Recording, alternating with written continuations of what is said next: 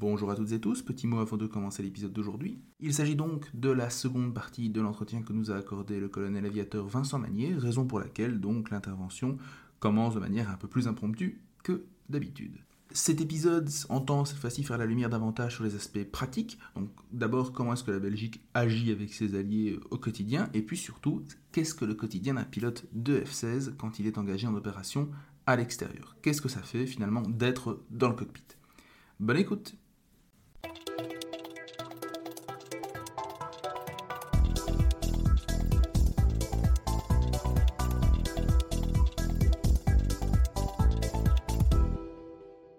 Du coup maintenant que nous avons passé en revue les principaux engagements euh, militaires belges, j'aimerais vous poser une question un peu plus transversale. On, devine en vous écoutant, et c'est une réalité, que la Belgique n'agit jamais seule. Elle est toujours, elle est toujours en- dans une coalition, qu'elle soit ad hoc ou institutionnalisée.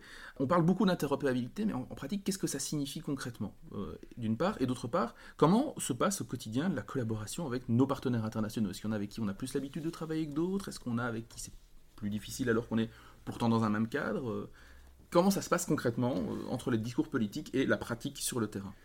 L'avantage de la, force aérienne ou de l'armée aérienne, c'est qu'elle est par nature interopérable avec, euh, avec beaucoup de- de- d'armées étrangères. Donc, euh, dans l'ADN des forces aériennes, on cherche toujours l'interopérabilité, on s'entraîne beaucoup ensemble, on échange beaucoup des techniques, on standardise beaucoup de, de procédures. Et donc, quand on est en opération, il y a très rarement de surprises, puisque toutes ces procédures sont bien établies et les coordinations sont, très standardisées. Donc, je dirais que la transition entre l'entraînement et les opérations se fait de façon assez souple. Donc sur le terrain, il n'y a, pas- de surprise euh, ou très peu de surprises. Euh, L'équipement est également très standardisé. J'ai parlé par exemple de la coordination euh, des frappes. Nous avons des moyens de, communication et de transmission de données de, de- nos différents senseurs qui sont standardisés et on peut venir en aide à des troupes canadiennes comme anglaises comme françaises avec exactement le même matériel puisqu'ils auront le même équipement ou le même type d'équipement compatible pour voir en effet ce que le pilote voit. Donc, donc toute, cette, toute cette technicité, toute cette procédure est entraînée euh, de façon régulière et continue et mise en œuvre. Donc en termes militaires, très peu de surprises et tous les membres de l'OTAN ou de l'Union européenne sont, sont entraînés de la même façon au niveau de l'armée aérienne. Et donc il y a quelques petites différences techniques, plutôt de capacité entre différentes euh, forces aériennes, mais globalement ça se passe très bien. Donc c'est assez, euh, c'est assez euh, je veux dire, souple comme exécution. D'accord. Et alors, du coup, est-ce que vous avez peut-être quelques anecdotes sur les peut-être des cultures stratégiques qui seraient quand même différentes en dépit du fait que nous soyons aussi bien intégrés avec, euh, avec d'autres euh, Après, ce qui fait la différence, c'est les, les mandats euh, dans lesquels les gens sont engagés. Donc, la culture belge et, et- et la prudence. Et on, sait qu'on a un risque stratégique important euh, en cas, en cas d'erreur. Donc, il y a, en effet, c'est plutôt culturel à ce moment-là. Il y a plus de peut-être de précautions, de, mesures, de, de- précautions qui sont prises par rapport à d'autres cultures. Alors, si on regarde, par exemple, nos, amis américains, peut-être culturellement, ils sont plus euh, plus engagés de façon euh, traditionnelle et donc ont une culture peut-être un peu plus, pas, agressive, mais d'emploi de la force plus, plus souple. Dans notre cas, c'est moins courant, donc on est, on est souvent plus prudent et à raison. Et, mais, mais ça ne change rien en termes de procédure. C'est plutôt le- la culture et l'utilisation euh, des moyens qui, qui est différente. Euh, en coalition, on voit en effet que euh, on a déjà refusé certaines cibles par, par un doute raisonnable. On a dit non, on n'a pas assez d'informations, donc on ne la, on ne la traitera pas. Et certains pays ou d'autres pays culturellement différents disent nous, nous ça nous suffit et on, l'engage. Voilà. Donc c'est là que les différences, plutôt D'accord. différences culturelles que différences technologiques ou, ou techniques. D'accord. Alors, peut-être une dernière partie, les auditeurs savent désormais, depuis, en particulier depuis notre saga sur les as de l'aviation, que je suis un féru d'aviation, et donc, en fait, en vous écoutant, vous avez effectué l'intégralité de votre carrière sur F-16. En Belgique, il y a eu, et je ne sais pas si les auditeurs français sont, ont un peu suivi ce psychodrame, mais tout un, un débat sur le remplacement du F-16, mais peut-être replacer le F-16 dans son contexte historique. D'une part, quand est-ce qu'il fait son entrée? C'est c'est quoi le F-16 en fait? Pourquoi le F-16 Qu'est-ce qu'il permet? Comment il fait son entrée dans la force aérienne belge d'une part? Pourquoi on choisit cet avion? Et pas euh, une version modernisée du Mirage par exemple Bah, bon, ça nous remonte, ça remonte déjà très loin. Donc euh, la, première, la première décision sur le F-16 remonte en 1975. Donc en 1975, le gouvernement euh, belge s'engage à, acquérir 116 F-16, sera suivi par une deuxième commande en 83 de 44 F-16. Alors, En effet, il y a eu beaucoup de débats à l'époque, comme il y en a eu aujourd'hui sur F-35, sur quel type d'avion choisir. Et euh, sans conteste, probablement et certainement à l'époque, c'est le meilleur avion de, sa génération. Pas parce qu'il est américain, c'est parce qu'il il a, a un tas de nouvelles technologies techniques qui en font un avion unique. Donc c'est un avion qui est le premier à des, commandes électriques, qui le rend beaucoup plus euh, maniable et agile. C'est un avion qui a un, radar embarqué plus performant. C'est un avion qui a une évolution, un potentiel d'évolution euh, énorme. Donc il fait, qu'à l'époque c'est probablement et certainement le, chasseur euh, léger assez bon marché le plus, le plus performant. Et donc le choix se porte naturellement sur cet avion. Et d'autres pays le font aussi avec nous, donc les pays euh, communément alliés de l'Europe, à savoir les Danois, les Norvégiens, les Néerlandais, s'engagent avec nous dans le programme de façon structurelle pour être partenaire à part entière de, ce programme F-16, qui, rappelons-nous, aura des retombées économiques énormes sur le pays. il y a encore des technologies actuelles utilisées par la société Sonaca qui sont un héritage des techniques utilisées euh, lors de l'assemblage du F-16. Je pense que c'est le collage ou, la, le collage à froid euh, qu'ils utilisent encore pour les, pour les Airbus, qui est un héritage de cette technologie utilisée sur F-16.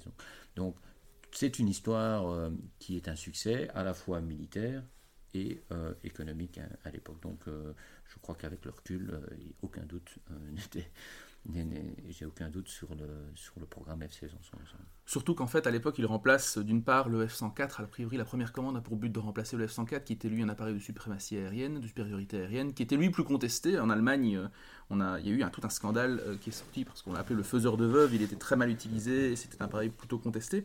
Et d'autre part, la deuxième, alors corrigez-moi si je me trompe, mais le deuxième bloc de commande F-16 a pour but de remplacer les Mirage 5, qui cette fois, cette fois-ci, le but est de non plus d'avoir un appareil de supériorité aérienne, mais bien un appareil capable de mener des missions de reconnaissance et d'attaque au sol plutôt. Bah, le F-16 au départ est, conçu comme un petit chasseur de défense aérienne. Et assez rapidement, les Américains euh, l'orientent plutôt vers un chasseur d'attaque au sol et consacrent leur, euh, leur chasseur F-15, comme étant euh, un, chasseur de suprématie euh, aérienne. Donc vous dites, comme vous avez signé, signalé, le, le, deuxième achat a pour but de remplacer les Mirage 5. Alors, l'avantage de ces deux achats, de ces deux tranches d'achats, c'est d'uniformiser la flotte et d'avoir une flotte unique à ce moment-là qui comprend que des F-16, qui est plus facile à maintenir puisque c'est une flotte unique. Et en Belgique, nous, aurons, nous effectuerons, et nous effectuons encore, des missions de défense aérienne et d'attaque au sol avec l'F-16. Au début, elles sont très dissociées. Nous avons des unités qui ne font que de l'attaque au sol et des unités qui font que de la défense aérienne. Probablement liées à une culture de l'époque. Euh, la technologie n'est pas encore vraiment euh, à son apogée. Et actuellement, toutes les unités font tout type de mission. Donc, on est aussi face à une transition culturelle où il était commun et normal partout dans le temps que certaines missions ont été dédiées à un rôle spécifique et d'autres un autre, un autre rôle. Donc avec l'F-16, un exemple encore de, diversité, ceci est rendu possible de pouvoir diversifier les différentes missions. Et donc le Mirage 5 que vous avez cité n'avait un rôle que d'attaque au sol et de reconnaissance. Et donc l'F-16 pourra reprendre une partie de ce rôle-là, mais aussi un rôle de défense aérienne et être beaucoup plus versatile. Oui, et donc vous avez parlé du potentiel de modernisation. Alors, sans le dire, en fait, vous avez abordé dans le cadre de Deny Flight, la transition de la Bosnie à la, Kosovo, l'une des grosses mises à jour du F-16, qui à l'époque ce qu'on appelle pour les F-16 hollandais et danois la MLU, hein, la Midlife Update, qui justement avait pour but de doter le F-16 et de renforcer les capacités du F-16. Alors, il y a eu un micro-scandale en Belgique, on s'était dit, oui, mais euh, finalement, euh, le F-16 pourrait-il encore être modernisé, ou est-ce qu'on pourrait pas le mettre au standard plus, plus actuel, etc. Mais est-ce qu'on peut dire qu'effectivement, c'est une plateforme qui a atteint son son, potentiel et dans ce cas-là, que permettrait le F-35 que ne permet pas aujourd'hui le, F-16 Beaucoup d'éléments dans votre question. Donc, premier élément, la modernisation donc, du F-16. Donc, vous avez cité le programme Midlife Update, mais avant cela, faut, faut se rappeler qu'un F-16 est un, est un avion euh, nu, entre guillemets, qu'il faut équiper et qui, dont la Belgique a tardé à l'équiper pour des raisons budgétaires euh, successives. Un classique en Belgique, donc. donc voilà, donc on a, on a en effet acheté un avion merveilleux, mais on n'a pas toujours libéré les budgets nécessaires pour continuer à l'équiper euh, de façon convenable, et en particulier de, de systèmes d'autodéfense qui ne sont apparus que fin des années dans les années 90, donc je pense fin 95, qui a permis alors à ce moment-là d'engager le F-16 dans les, dans, les, Balkans.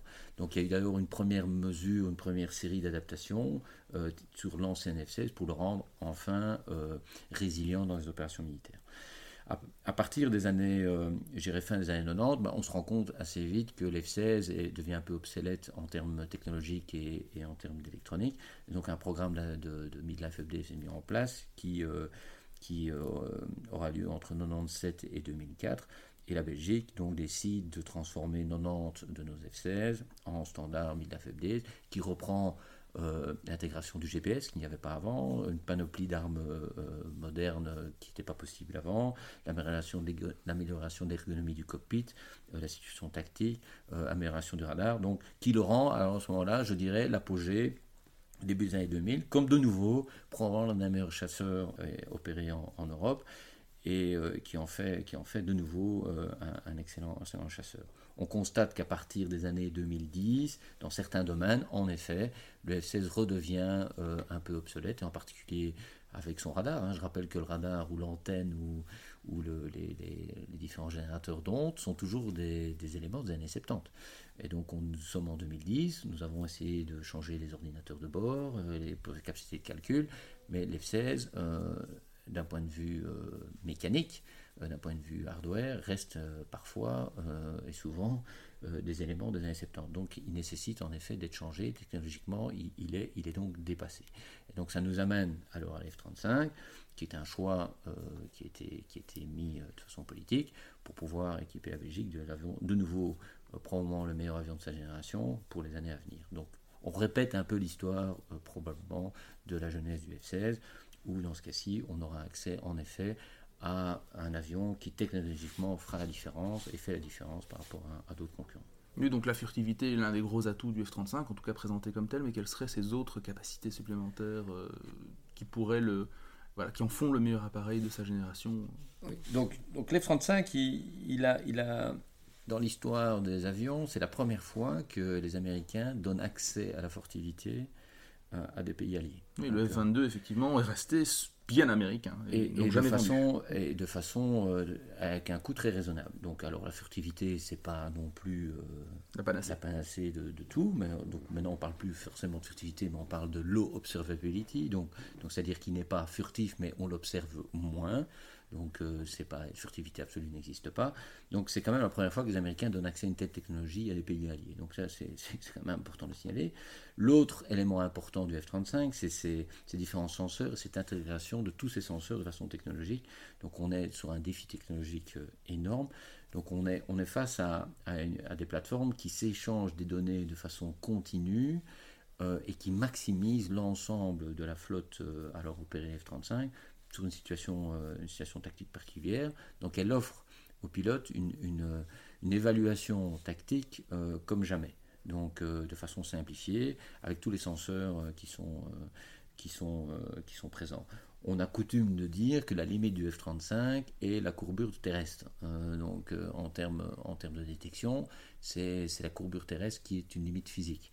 Donc les senseurs sont quand même extrêmement poussés, extrêmement intégrés et de façon simple euh, partagée entre différents utilisateurs F35. Et c'est ça l'amélioration euh, technologique, c'est cette capacité d'intégrer tous ces senseurs et éventuellement euh, de les partager si nécessaire. Et donc de faciliter la décision d'accélérer la décision tactique du moment et prendre l'avantage sur un adversaire potentiel puisqu'on a une évaluation tactique plus pertinente et donc des décisions plus rapides. Alors, je ne sais pas si vous pouvez, dans votre position, vous prononcer sur les, disons, les, polémiques qui ont entouré le développement du F-35, pas forcément son coût, mais peut-être vous, vous, mettez bien en lumière en fait la capacité, le, fait que le F-35 est un vrai game changer, c'est-à-dire que c'est cette capacité pour la première fois d'intégrer et de fournir aux pilotes une quantité énorme d'informations, mais justement un tel saut qualitatif n'est pas sans poser de problème technique. Et est-ce que voilà, il y, a eu toute une série de vidéos disant que le, le F-35 se faisait coiffer au poteau en dogfight, donc en combat tournoyant par le F-16, etc.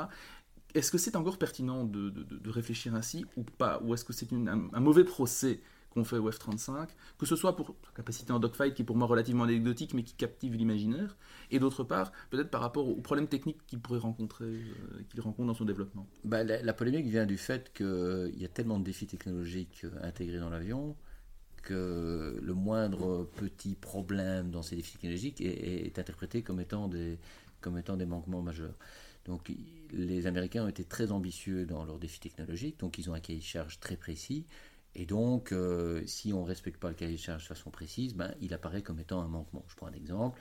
le, F-35 dispose de six caméras permanentes autour de l'avion qui sont projetés en permanence sur le pilote. Donc le pilote est capable de voir euh, à travers le cockpit euh, de façon permanente. Et donc il y a une latence acceptée de quelques microsecondes entre le senseur et la, perception du pilote. Si y a un microseconde de différence par rapport au, cahier de charge, ben, il sera considéré comme un manquement. Et donc on a un tas de, de différents critères qui sont mis en avant parce que l'ambition est tellement élevée technologiquement que bah, euh, il faut tout doucement, euh, il, faut, il faut s'y atteler. Et l'industriel était très confiant pour le faire et, face à des défis aussi technologiques pour respecter les microsecondes dans ce cas-ci, euh, qui sont très acceptables pour le, pour lui-même et qui contractuellement sont, sont, sont, mis en avant et donc mis en avant également comme manquement. Donc les manquements existent mais ils sont liés au fait que, la technologie est très ambitieuse. Et je suis convaincu qu'ils seront, résolus les uns après les autres, et on l'observe euh, constamment. Alors je rappelle aussi que le F-35 n'a pas été développé pour être un, chasseur de combat aérien, comme c'était le cas par exemple de F-16. F-16 est un avion qui était construit comme étant un avion très agile, mais l'F-35, sa plus-value, c'est ses senseurs. C'est un avion très convenable et très correct en combat aérien, mais théoriquement, il ne devrait pas arriver dans ces situations-là euh, pour, pour, pouvoir euh, éventuellement neutraliser un adversaire potentiel. Oui, effectivement, les Américains, pour la supériorité aérienne, se réservent le F-22. Donc, on va parler de suprématie aérienne, ou une version modernisée oui, bien sûr, mais, mais, l'F-35 le fera très bien aussi, mais ne nécessite pas, euh, les, les, les engagements vont changer il est peu probable qu'on rentre dans des combats tournoyants euh, à l'avenir. Euh, c'était peu probable, même si ça devait avoir euh, lieu, bah, l'F-35 sera très capable, dans la majorité des cas, de s'en sortir. Tout à fait. Euh, et effectivement, il y a d'autres risques, mais cette fois-ci dans un domaine plus politique, euh, et qu'on abordera peut-être dans un épisode à part sur le F-35, le temps que je potasse un petit peu le sujet, je ne promets rien. Mais voilà. Alors j'aimerais terminer par une question peut-être plus, euh, une sorte de retexte un peu plus personnel. Est-ce que vous pouvez nous plonger quelques instants dans ce qu'est le quotidien d'un pilote de F-16 belge, en l'occurrence, en déploiement à l'étranger? Comment est-ce qu'une mission se prépare? Et surtout, ben, qu'est-ce que c'est le type de mission qu'on effectue? Combien de temps vous volez, par exemple? Très bête question, mais combien de missions vous effectuez? Donc, je dirais que le, ici, euh, pour globaliser un petit peu, on parle, on parle pilote F-16, mais c'est déclinable également pour un pilote d'hélicoptère belge ou un pilote de transport belge. Donc, c'est pas uniquement un pilote F-16. Mais en général, je dirais qu'un pilote à l'étranger F-16 vole un jour sur deux. Pourquoi? Parce qu'un jour de vol est, est, assez euh, long, et je vais y revenir, et l'autre jour est plutôt consacré à un jour de repos ou de préparation de mission suivante. Donc euh, l'être humain est ainsi fait, il a besoin de dormir, il a besoin de se reposer, et il a besoin aussi de se préparer. Donc un jour sur deux nous, paraît euh, quelque chose de très, très humain, sachant que le jour de vol est réglé surtout par ce qu'on appelle l'heure de décollage, hein, qui est un peu l'instant T, euh, et tout, tout, est, tout s'articule autour de, de, ça. Donc si on prend une journée type, les heures de vol, euh, un, vol peut durer de 2 heures à 5 heures, voire 6 heures, ça dépend un peu de l'émission, euh, et est suivi souvent de 2 heures d'exploitation après, donc ça nous amène si on avait 5 heures à 7 heures, et avant ça à 3 ou 4 heures de préparation ou de mise en condition. Donc vous voyez assez rapidement qu'on est vite sur des journées de 11-12 heures.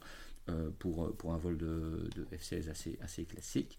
Et donc vous voyez qu'on ne sait pas faire ça euh, tous les jours. Donc euh, l'intensité, le stress euh, fait que ça pourrait être tenable 2-3 jours, mais quelques semaines, comme c'est le cas de nos pilotes, ben, c'est pas, pas tenable de faire ça tous les jours. C'est pour ça qu'un pilote F-16, en général, vole un jour sur deux, et le deuxième jour est surtout consacré à se reposer ou préparer la mission, la mission suivante si les données sont, sont disponibles. Mais écoutez, peut-être une dernière question, comment, comment on prépare une mission? C'est quoi? Justement, voilà, vous parlez de l'instant T, mais comment est-ce que...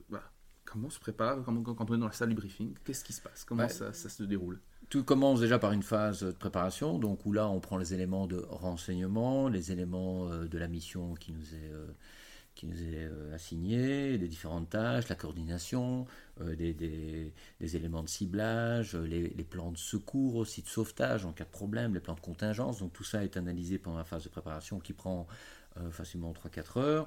Euh, puis après, on a la phase de, briefing des équipages. Donc, euh, ça dépend, en général, on vole minimum à, deux avions, mais ça peut aller à plus d'avions, jusqu'à quatre voire plus, où là, on rappelle, le chef de patrouille rappelle la mission, les tâches, les responsabilités de chacun, parce que chacun dans un vol a ses responsabilités, y compris aussi les plans de ravitaillement. Donc si on vole 2 à 5 heures, voire plus, bah, il faut aller quelques fois au ravitaillement en, en vol, donc il faut, il faut coordonner tout ça. Rappelons que dans ce cas-là, ce sera avec des alliés, parce que les Belges n'ont pas les capacités de ravitaillement en vol. Bah, on a acquis les capacités de ravitaillement déjà depuis maintenant 6 mois, donc on a acquis euh, l'équivalent d'un avion, donc on a depuis peu, euh, la Belgique a une capacité de ravitaillement en vol, qui a d'ailleurs été très, très utilisée pendant la pendant les différentes missions euh, sur le front de l'Est de dissuasion qu'on a, qu'on a parlé précédemment. Donc les plans de contingence aussi en cas de problème, parce que bon, tout se passe pas toujours comme prévu. Hein, et donc il faut en parler avant, il hein, vaut mieux en parler avant que pendant.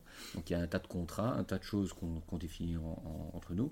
Il y a bien entendu hein, le plan de sauvetage, la météo est quand même un, élément qui est, discuté. Et puis après, nous nous dirigeons doucement vers euh, les derniers éléments avant de partir. donc euh, on, s'habille aussi de façon plus, euh, plus militaire. donc on porte de l'armement individuel, on a un tas de procédures qui doivent être mises à jour avant, avant d'aller aux avions. On va aux avions où là on accepte l'avion techniquement, c'est-à-dire qu'on vérifie quand même que tout est en ordre d'un point de vue administratif par rapport à ce qui est demandé. Hein. Donc il y a un tas de choses qui doivent être intégrées dans l'avion, que ce soit des, clés de, cryptage dans certains éléments, etc. On vérifie quand même que tout ça est en ordre. Et donc on va jusqu'à l'avion, voilà, et toute une phase de démarrage avec un tas de vérifications euh, euh, nécessaires de tous ces systèmes. Et puis le vol en soi, comme j'ai dit, hein, de 2 à 5 heures. Le retour, avec euh, éventuellement euh, passer des pannes éventuelles qu'on aurait eues sur l'avion à l'équipe technique, hein, débriefer les techniciens, qui souvent des, pannes un, peu électroniques. Ça prend un peu de temps. On fait un compte rendu de la mission assez rapide à nos officiers de renseignement pour pouvoir donner au commandement allié les, premiers éléments de réponse de la mission. Et puis on parle euh, entre nous de ce qu'on appelle le débriefing de façon plus étendue. Est-ce que les contraintes ont été respectées? Est-ce que le ciblage a été fait? Etc. Pour en tirer peut-être des données plus détaillées. Ça peut prendre une, deux heures, ça dépend un peu euh, des différents éléments. Et donc vous voyez, ça nous amène sur des journées assez longues.